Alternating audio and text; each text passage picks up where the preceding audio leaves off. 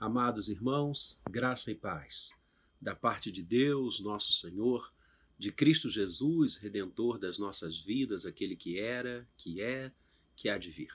Estamos juntos mais uma vez para a glória de Deus, conectados através das ondas da tecnologia. Ainda não podemos nos reunir presencialmente, mas esse dia está chegando e eu quero, como sempre faço, registrar a minha saudade e a minha vontade de rever cada um de vocês, de estar com os irmãos, de poder viver a comunhão dos santos, que é a essência da igreja, como os reformadores nos ensinaram. É muito bom. Mas estamos juntos, sim. Estamos juntos no coração, na alma, estamos juntos na fé única naquele que era, que é e que há de vir. Estamos juntos quando nos falamos, quando nos escrevemos, quando oramos uns pelos outros, quando nos reunimos agora ao redor da palavra para aprender de Deus e para ouvir a voz do Senhor a nos desafiar a ser uma igreja cada vez mais atuante, abençoadora e disposta a ouvir a sua voz, a sua palavra. Já oramos? E agora eu quero convidar você para abrir as Escrituras Sagradas num dos livros que eu mais gosto. Não dá para falar aquele livro que a gente gosta mais ou menos das Escrituras. Todos os livros são maravilhosos, palavra de Deus para nós, mas alguns é fato que nós é, trazemos mais próximos de nós, não é? Para muitos é o livro dos Salmos, e eu confesso que amo o livro dos Salmos, Provérbios, os profetas, o livro do Deuteronômio, os evangelhos. Nossa, não dá para separar. Mas eu confesso à igreja, já falei isso várias vezes no nosso púlpito, que eu gosto muito do livro de Atos. Eu sempre estou lendo o livro de Atos. Quando eu termino, começo novamente. Quando eu termino, começo novamente. Eu não sei quantas vezes eu já li o livro de Atos. Ele é empolgante, ele é maravilhoso. Livro de Atos dos Apóstolos através do poder do Espírito Santo, ou Atos do Espírito Santo pela instrumentalidade dos apóstolos. Escolhamos o melhor título desse livro. O livro de Atos narra o início da igreja, o início da nossa história, e eu amo tanto história, certamente por isso eu me identifico e amo apaixonadamente o livro de Atos. Lucas narra as primeiras é, é, incursões do evangelho no mundo gentílico. Lucas vai nos contar das viagens apostólicas de Paulo.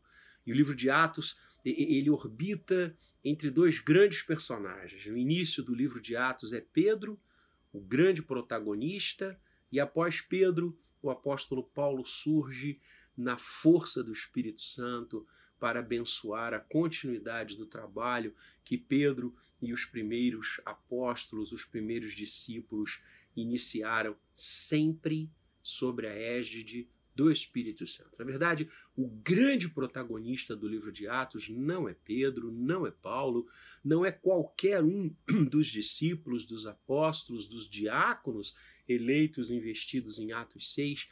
O grande protagonista do livro de Atos é o Espírito Santo. Porque há uma ligação intrínseca entre o livro de Atos e a igreja. E é exatamente no capítulo 2 do livro de Atos que nós vamos ler sobre a descida do Espírito Santo no dia de Pentecoste. Para muitos historiadores, e eu ouso filiar-me é, é, é nesta, nesta pleia de, de, de estudiosos, Atos 2 é, é o início institucional da igreja, momento em que historicamente você tem a fundação da igreja como corpo visível, que só se dá a partir da descida do Espírito Santo porque é Ele quem nos convence, quem convence o homem do pecado, da justiça e do juízo. Quando o Senhor Jesus eh, se despediu dos apóstolos antes da sua crucificação e ressurreição, uh, João nos conta isso nos capítulos 14, 15 e 16 do seu evangelho, e o capítulo 17 é a maravilhosa oração sacerdotal de Jesus, e aí depois no capítulo 18 você terá a prisão, e na sequência os atos que nós tão bem conhecemos que salvificamente o Senhor passou por cada um de nós. Mas João 14, 15 e 16, eh, o Senhor Jesus fala apenas para os discípulos, especificamente para os discípulos. São eh, palavras eh, faladas não às multidões, mas aos discípulos. São palavras apenas para aqueles que caminhavam com ele.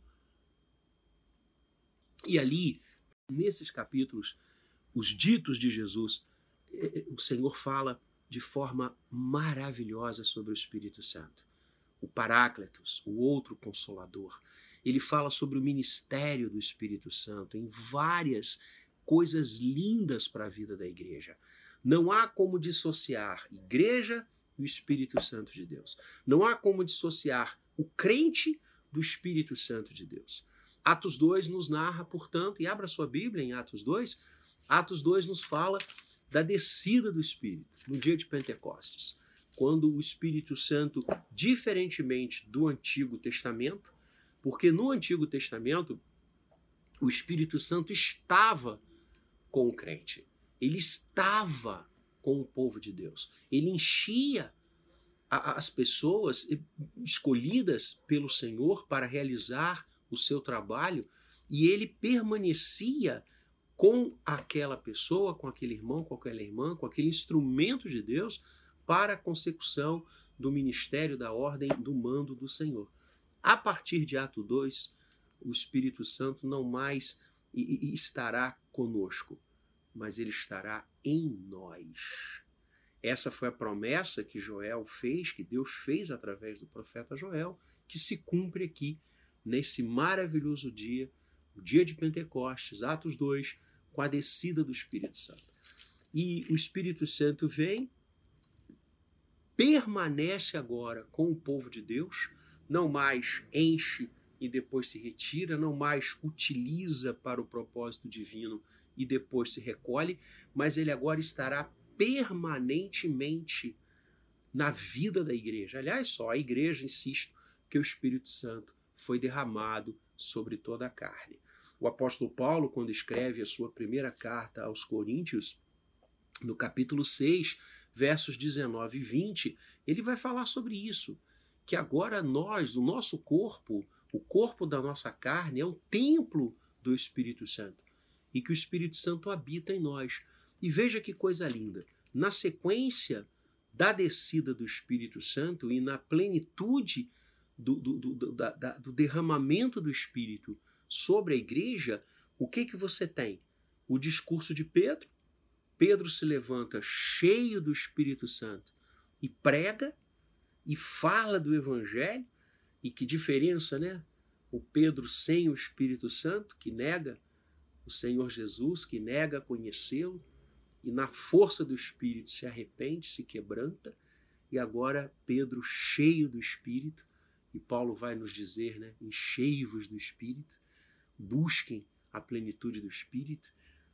Nas mãos do Espírito Santo, Pedro, em Jerusalém, se levanta, prega, e o sermão é maravilhoso. Depois você lê Atos 2. Muitos se convertem, centenas e centenas se dobram a Jesus naquele momento, como fruto da ação do Espírito Santo na pregação da palavra. Né? As Escrituras dizem 3 mil batizados apenas naquele dia. E como é que o capítulo termina? Falando da igreja. Então veja, pregação e a vida comunitária, o anúncio do evangelho e a vida da igreja só podem acontecer por força do Espírito Santo. E eu quero que você leia comigo. Atos 2, 42 a 47. Um texto bastante conhecido, mas é lindo.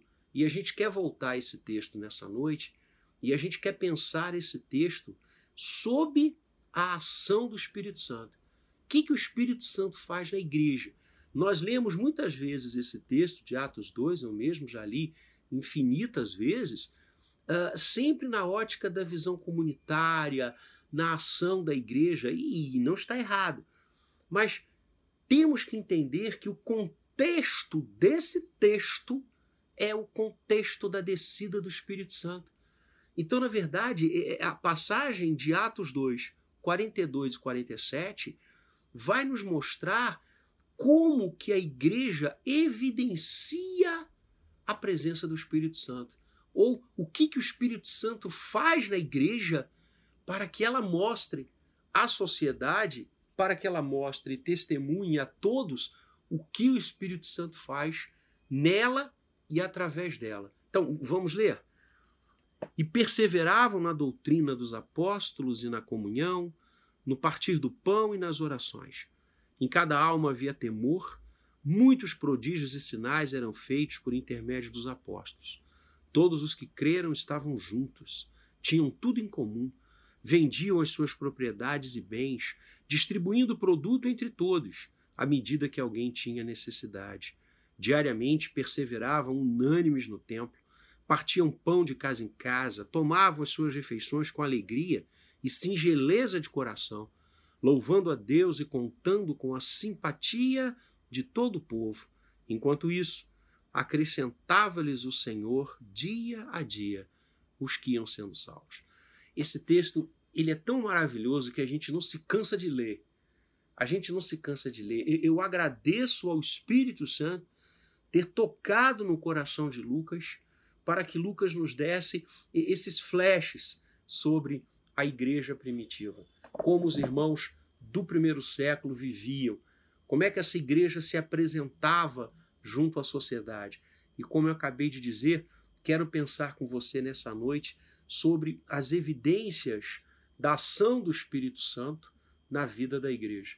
A primeira coisa que nós aprendemos, como que a igreja evidencia a presença do Espírito, é que o Espírito Santo gera uma igreja disposta a aprender. Uma igreja disposta a aprender. A primeira coisa que o Espírito Santo faz na nossa vida, quando ele, após a nossa conversão, age, está presente, molda a nossa vida na sua direção, na direção do eterno Deus, preparando-nos para a habitação do Senhor na eternidade, é que ele suscita uma vontade intensa de aprender, aprender as coisas de Deus. Vejam, perseveravam na doutrina dos apóstolos.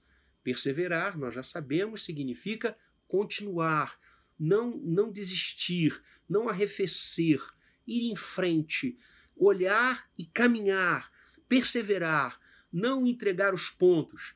O que Lucas está dizendo é que quando o Espírito Santo, que desce em Atos 2, no início do capítulo, que instrumentaliza vidas para pregar o evangelho, ele suscita na vida da igreja a vontade desta igreja aprender e perseveravam na doutrina dos apóstolos. A palavra doutrina significa ensino. Veja, a comunidade que segue a Jesus, aqueles primeiros homens, são chamados de discípulos. Discípulo é aquele que aprende, aquele que espera a luz que vem do mestre. Jesus é chamado de mestre, né? Aquele que ensina, o mestre dos mestres. Então repare, já no chamamento daqueles que seguem a Jesus, discípulos, você tem implícita a visão de que a igreja é uma comunidade preparada pelo Espírito, é, acionada pelo Espírito para aprender. E isso não é uma característica apenas do povo de Deus do Novo Testamento, que é a igreja. Mas no Antigo Testamento, essa mesma toada se fará presente. O profeta irá dizer: conheçam e cresçam e se desenvolvam em conhecer cada vez mais o Senhor. Ao nosso Deus, aquele que nos resgatou do Egito com mão forte, nos trouxe a esta terra, nós temos que conhecê-lo, nós temos que crescer no seu conhecimento. Jó, um dos textos mais antigos, se não o mais antigo livro das Escrituras Sagradas, no finalzinho do livro de Jó, ele vai dizer para o Senhor: Antes eu te conhecia só de ouvir, agora os meus olhos te veem. Ou seja, eu cresci no conhecimento, eu cresci na tua presença. Amados, o Espírito Santo nos faz querer aprender cada vez mais do Senhor. Ele gera em nós essa necessidade de crescer, de amadurecer, de conhecer a voz de Deus, de ouvi-la cada vez mais, de mergulhar nas Escrituras Sagradas, como o profeta disse no passado: recebendo a tua palavra, eu imediatamente a engoli, eu fiz dela parte da minha vida. O Salmo 119, um salmo belíssimo, todos os versículos do Salmo 119, o mais, o mais longo salmo das Escrituras, falam da palavra de Deus. Então há uma relação, e quem foi que inspirou a, os autores a, a registrarem as Escrituras Sagradas? O Espírito Santo. O Espírito Santo. Paulo vai falar isso claramente, escrevendo a Timóteo. Ele vai dizer que Deus soprou né, o soprar, a ação do Espírito no coração dos homens, né, Theopnestos, soprou a sua vontade, o seu querer, para que eles registrassem a, a, a palavra. O apóstolo Pedro, na mesma linha, vai nos ensinar que homens santos falaram movidos pelo Espírito Santo. Então, quando o Espírito Santo gera na igreja a, a vontade, a, a necessidade, a disposição da igreja aprender, há um vértice intenso, único, exclusivo com as Escrituras Sagradas. Ou seja, o Espírito nos leva a conhecer cada vez mais a palavra de Deus. E é interessante, a gente está muito acostumado, até por causa né, das igrejas neopentecostais, a, a, a fazermos a equação de ação do Espírito, atividades e, e, e coisas é, é, é, é místicas, experiências sobre-humanas, o Espírito Santo nos leva a querer a palavra de Deus. Esse é o seu é, é a sua ação primeira e perseveravam na doutrina. O Espírito Santo nos leva a, a nos submetermos à palavra de Deus, à doutrina dos apóstolos, o ensino apostólico, a nos colocarmos totalmente nos ensinos das Escrituras. O Espírito Santo gera em nós o que ele gerava nos crentes de Bereia. O apóstolo Paulo pregando e os irmãos conferindo nas Escrituras se o que Paulo estava falando estava certo. É isso, é essa vontade de conhecer a Deus, de crescer na presença de Deus, de é, estar cada vez mais prontos a conhecê-lo. Como Jesus orou na oração sacerdotal, o Senhor Jesus vai orar dizendo: E a vida eterna é esta, que te conheçam a ti, o único Deus vivo e verdadeiro. Então, quando o Espírito Santo está agindo na igreja, e ele age sempre na igreja, o que, que ele faz? Primeiramente, ele gera uma igreja disposta a aprender. A segunda coisa que o texto nos ensina, esse texto é, é, é maravilhoso, é que o Espírito Santo gera igualmente uma igreja pronta a amar uma igreja disposta a aprender, uma igreja pronta a amar. Vejam, perseveravam na sequência do texto na comunhão. Palavra grega koinonia, dividir o espaço ou o mesmo espaço da casa, oikos, partilhar os espaços, partilhar as experiências, partilhar a vida. A igreja era uma igreja que amava, que vivia em comunhão, que se preocupava com o outro. Olha o que, que diz a palavra. Estavam juntos. Verso 44. Tinham tudo em comum.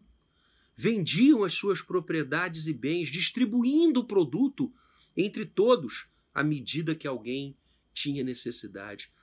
A igreja moldada para amar, a igreja pronta a amar é uma igreja que olha para o outro, que se incomoda com aquele que está junto, que quer trazer aqueles que estão longe, que não mede esforços, que não mede fronteira, que não mede geografia para abençoar, para se fazer generosa, para se fazer amiga, para se fazer companheira. aqueles que comem o mesmo pão, tinham tudo em comum. O Espírito Santo, quando age na igreja, ele prepara uma igreja voltada para o amor. E a pergunta que nós devemos nos fazer: como estamos olhando o outro? Como estamos enxergando o nosso próximo? Como nós estamos sendo sensíveis ao que o outro está passando? Quando eu leio esse texto, eu percebo que a ação bendita do Espírito Santo era uma ação que suscitava cuidado com o próximo. Alguém tinha necessidade? Vamos dividir o que temos. Eu vou vender o que eu tenho para ajudar o irmão, para abençoar o irmão. Eu quero estar junto dele. Isso é uma igreja preparada, pronta para amar. Esses momentos que nós estamos passando, eles devem evidenciar muito mais as nossas visões em relação ao próximo, o nosso carinho, a nossa atenção, o nosso cuidado com as pessoas. Ah, querido, isso é ser igreja. Isso é ser igreja. Eu fui pregar uma vez numa igreja querida, um pastor muito meu amigo, e quando eu cheguei lá no boletim da igreja tinha uma frase. Eles escreveram assim: Igreja presbiteriana, tal, lugar onde reside o amor. Lugar onde reside o amor.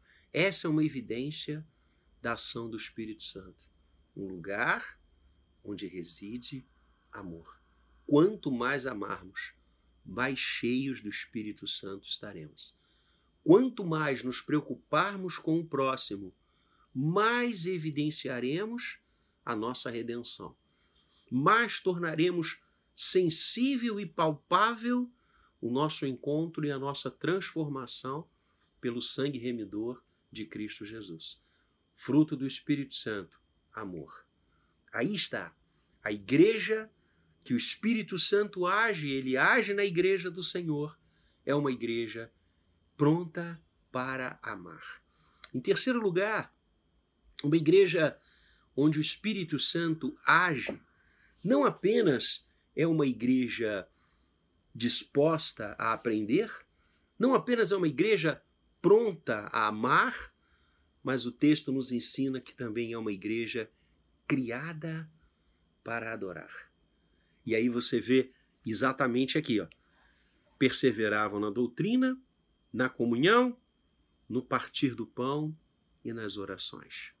Partir do pão é uma, uma, uma evidência da celebração da ceia. É evidente, esse texto é um texto eucarístico. E quando a gente fala em celebração da ceia e nas orações, estamos falando em culto, em adoração. E o texto fala exatamente isso. Em cada alma havia temor. Estavam juntos, diariamente perseveravam unânimes no templo. Partiam pão de casa em casa. Olha que lindo. Novamente, referência à celebração da ceia. O Espírito Santo derramado sobre a igreja leva essa igreja a ter uma postura de adoração. Uma alma cheia do Espírito Santo é uma alma que quer adorar a Deus o tempo todo. Paulo, escrevendo aos Efésios, vai nos ensinar que nós fomos criados por Ele, em Cristo Jesus, remidos por Ele e trazidos, adotados agora pela cruz para adorá-lo, para bendizê-lo, para viver aos seus pés. Esse quebrantamento é o que a igreja deve fazer quando ela está cheia do Espírito Santo. É a consciência da adoração é a consciência de que habitamos agora os tabernáculos eternos. É a certeza de que só o que vale é buscar a glória de Deus. É a certeza de que a nossa vida, como o apóstolo Paulo nos ensina, todas as coisas na nossa vida são refúgio. Refúgio é lixo por causa da sublimidade do amor de Cristo Jesus. é esta consciência de adoração, é essa consciência de que vamos ao templo, de que estamos juntos cantando, orando, lendo as Escrituras, entrando na intimidade do Senhor, pois a intimidade do Senhor é para aqueles que o conhecem e o amam, é que faz uma igreja evidenciar-se como ação do Espírito Santo de Deus. E aqui a gente precisa pontuar algo muito importante. Falamos no tópico anterior, quando conversamos sobre o amor, da necessidade precípua da igreja de voltar-se para o outro, de voltar-se para o próximo. E o texto fala claramente isso: preocupação, carinho, aconchego, gentileza, mitigação do sofrimento, tudo isso faz parte do amar da igreja, do ministério de amor da igreja. Mas veja, a igreja está voltada para o outro porque primeiro ela habitou a presença de Deus. Se não, se nós enviesarmos isso, se nós trocarmos teologicamente isso, a igreja passa a ser uma ONG, uma ONG social a igreja passa a ser e a ter um ministério nesse mundo que várias instituições têm e que fazem muito bonito o papel social de escolas, de hospitais, de centros de atendimento às pessoas mais desvalidas. A igreja pode e deve realizar esse movimento em relação ao outro, em relação ao seu próximo, como Jesus tão bem ensinou. Amemo-nos uns aos outros mas ela só pode e só consegue amar o outro, ela só consegue, como o texto nos ensina, desfazer-se dos bens para atender ao necessitado, porque ela está de joelhos diante de Deus. Porque ela ora, porque ela parte o pão de casa em casa, porque ela adora aquele que era, que é e que é de vir, aquele que é o Senhor de todas as coisas. A primeira finalidade da igreja, e eu diria única, é adorar ao Senhor. Todas as outras coisas, todos os seus ministérios, todos os seus serviços maravilhosos, extremamente abençoadores ao longo da história do homem, são reflexo, são consequência dela estar na presença de Deus. O Espírito Santo, ao criar uma igreja para adorar, uma igreja que adora, que vive de joelhos diante do seu Senhor, é exatamente esse agir de que parte, que é a, a essência, que é o vértice de todas as outras áreas, de todas as outras funções da igreja. Eu sirvo ao meu próximo porque eu estou na presença de Deus. Eu habito a presença de Deus e agora estou pronto para abençoar o meu próximo. Deus sempre será a unicidade do nosso coração. O Senhor, Deus Pai, Filho e Espírito Santo será sempre o alvo da minha vida. Todas as outras coisas eu vou alfabetizar, eu vou sustentar, eu vou doar meu sangue, eu vou é, abençoar com itens para a cesta básica, eu vou construir escolas, eu vou construir hospitais, eu vou acolher todas as pessoas que eu puder. Isso é fruto da minha ação diante de Deus e do meu habitar na presença de Deus. O Espírito Santo cria uma igreja para adorar.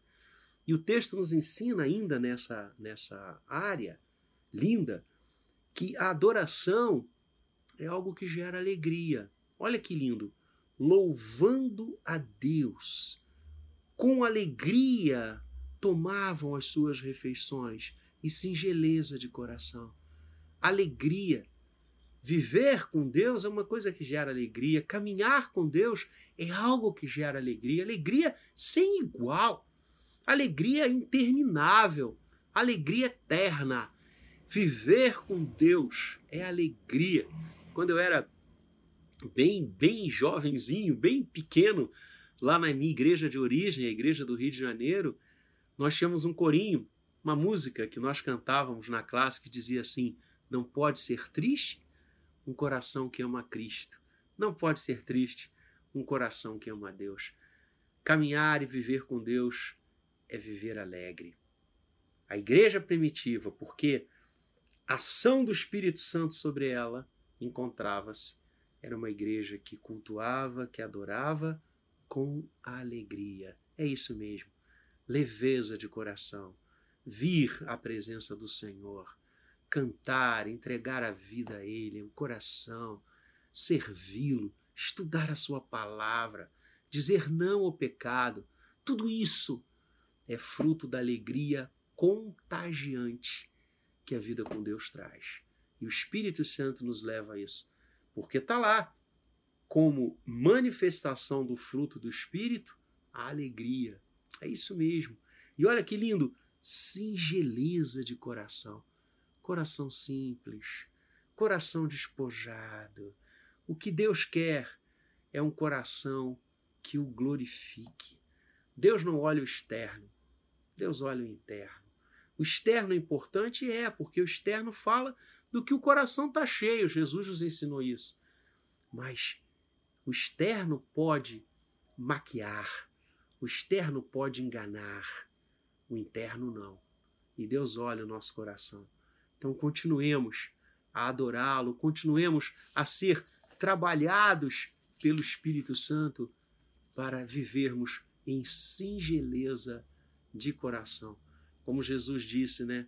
Uma coisa apenas te basta: aprender de mim.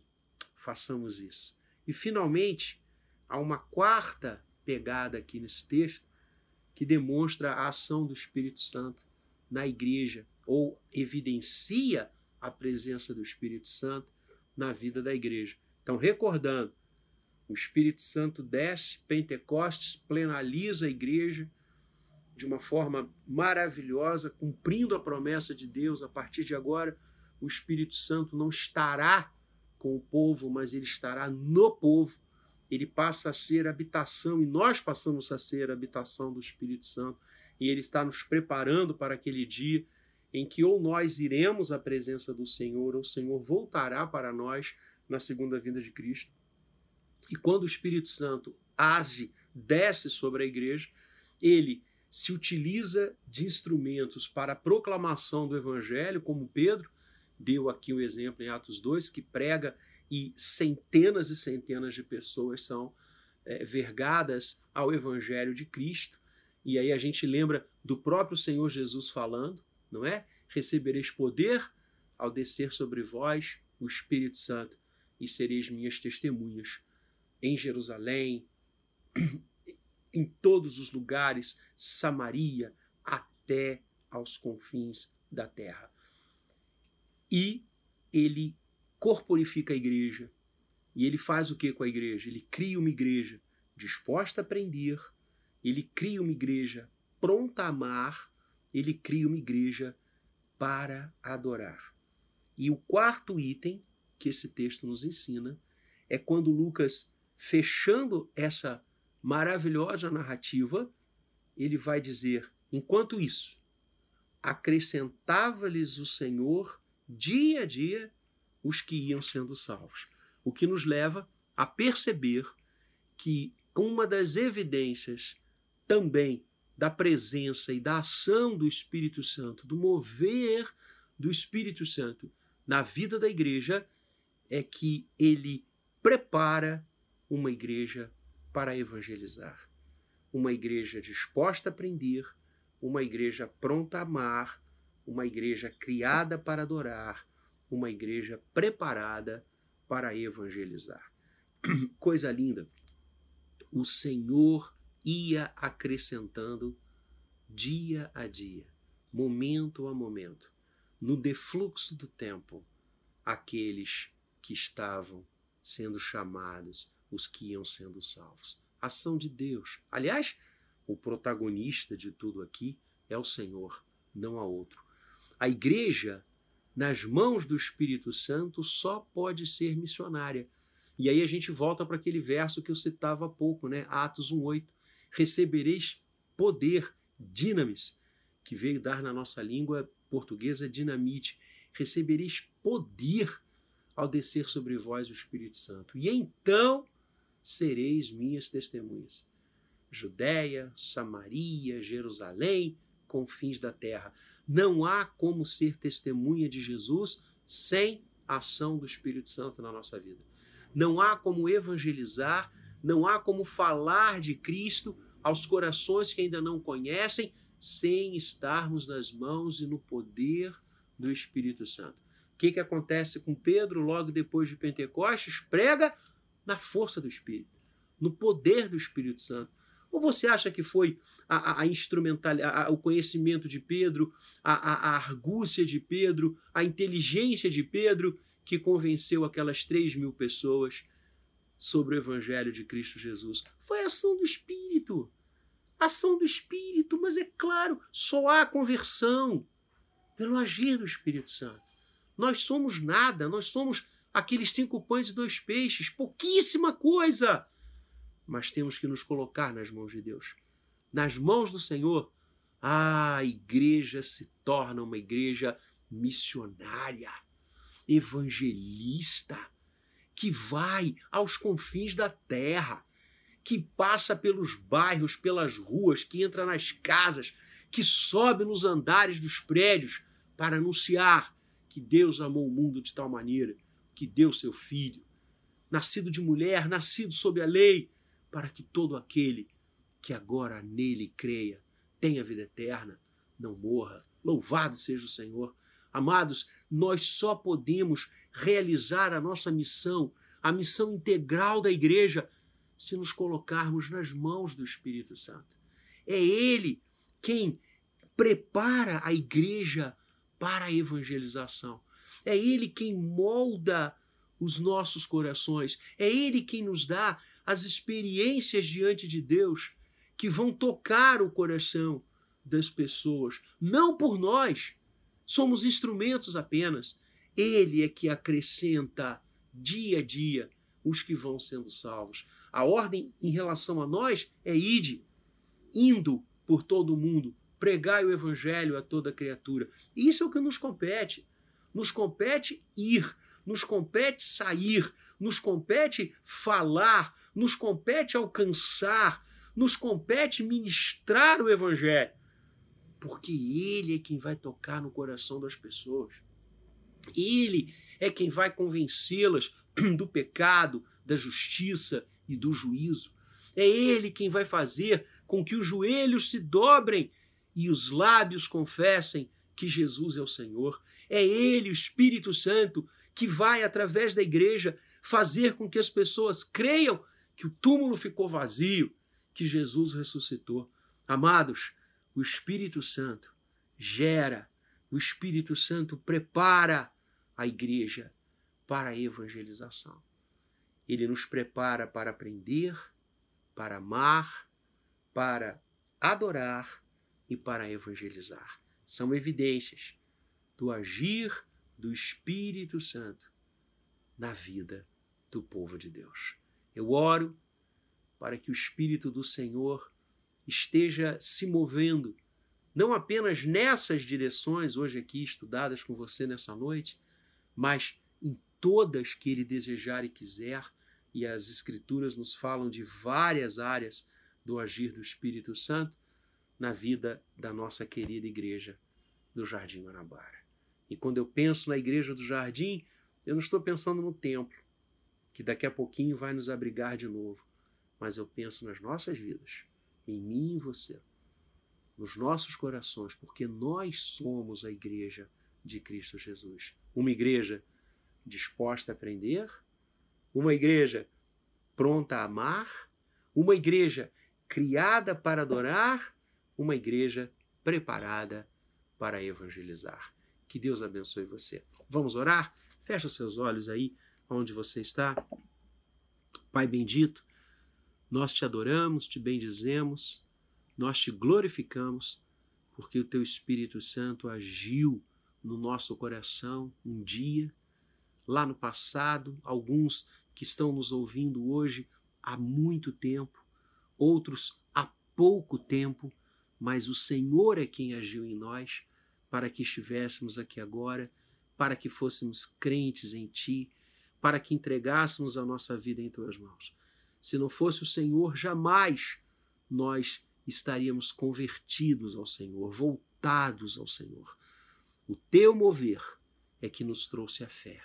O teu mover é que gerou Cristo Jesus no nosso coração e nos deu a certeza de que ele ressuscitou e a certeza de que ele é o Senhor das nossas vidas, o Senhor do universo, o Senhor de todas as coisas. Confessamos com os nossos lábios que Jesus é o Senhor, porque, ó Espírito Santo, tu colocaste esta fé em cada um de nós. Assim, nos conduza como igreja do Jardim Guanabara. Nos conduza a todos que agora estão aqui conectados nesse momento de culto e de adoração. Senhor, nos leva a cada instante, a cada momento, Pai, a viver na tua presença. Nos leva, Pai, dia a dia, instante a instante, a querer aprender de ti, a querer estar aos teus pés, com tua palavra aberta, nela meditando de dia e de noite, como diz o salmista, a aprender e a crescer nas tuas coisas, Senhor. Ó oh Deus, leva-nos a cada dia a amar com mais intensidade, porque aprendemos nesta noite que o Espírito faz isso na igreja, nos leva a amar, nos leva a interessar-se pelo outro, a cuidar do outro, a ser generoso com o outro, move o coração, Pai, nosso coração, na direção do próximo.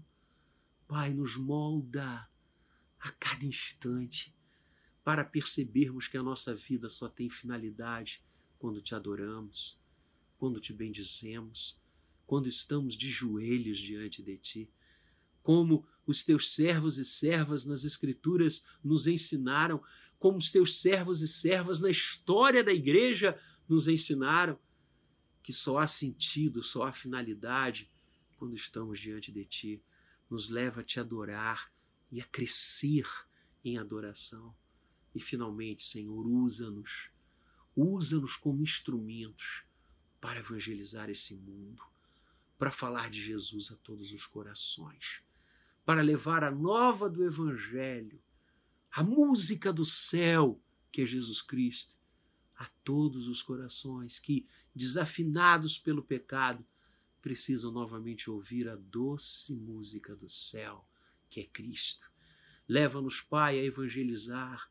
Leva-nos a proclamar o Evangelho a tempo e a fora de tempo, dá-nos a consciência da missão, dá-nos a consciência de que somos testemunhas de Jesus e enche-nos, ó Espírito, para que através de nós muitos corações se quedem aos pés da cruz.